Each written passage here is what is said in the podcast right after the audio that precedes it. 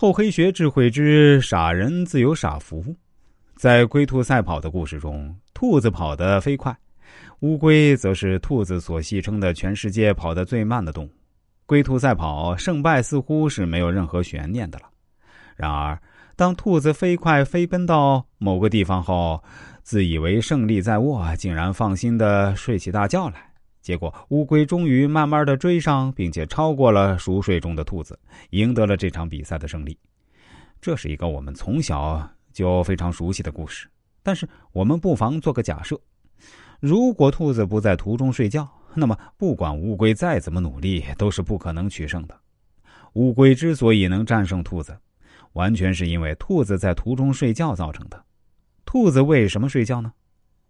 这是因为它轻视对手、疏忽大意造成的，因此我们不能认为乌龟是迟钝笨重的动物。相反的，它是能使对手失去戒心、趁其不备夺取胜利的聪明动物。这样说是有根据的。假如乌龟具有公平竞争的精神，那么在途中看到正在睡觉的兔子时，理应叫醒它才对。但它并没有这样做。反而把对手的疏忽当作良好的时机，超越对手。我们不难猜想到，他走过兔子身边时，一定是蹑足而行的。仅凭这一点，我们就可以认定，乌龟不是大家所说的迟钝笨重的动物，而称得上是大智若愚的动物。在当今激烈的竞争中，想要成为最后的胜利者，就一定要向乌龟看齐。一位台湾的朋友曾经找我做过一次人生策划。他给我讲过这样一个故事。当时他这样说：“当我在一家百货公司上班时，曾经为了和某大企业家缔结而几次拜访过对方的府邸。企业家虽然是万贯家财的大富翁，却非常小气。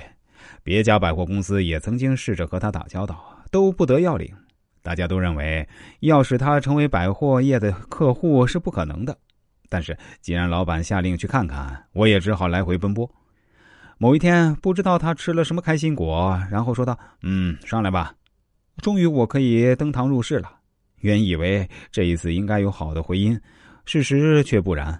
大概是穷极无聊吧。当我还年轻的时候啊，有个古怪的老头突然开始滔滔不绝的说起他如何从一介平民成为大富翁的经历。这一番话足足说了两个多钟头。客户的家是日本榻榻米式格局。由于对方正襟危坐，我当然不能直膝或者盘腿而坐。啊，刚开始啊还能频频点头注意聆听，后来啊脚实在是酸疼，他的话也变成了耳旁风。三十分钟后，我的脚彻底已经麻痹。过了一个钟头，额头上就冷汗直冒。今天就到此为止吧。这个古怪的大富翁说完就站起来，我也打算站起来，不料啊整个下半身却处于麻痹状态，一不留神，砰的一声跌得四脚朝天，大概是发出相当大的碰撞声吧，把女佣也吓了一大跳，连忙跑过来问发生了什么事儿。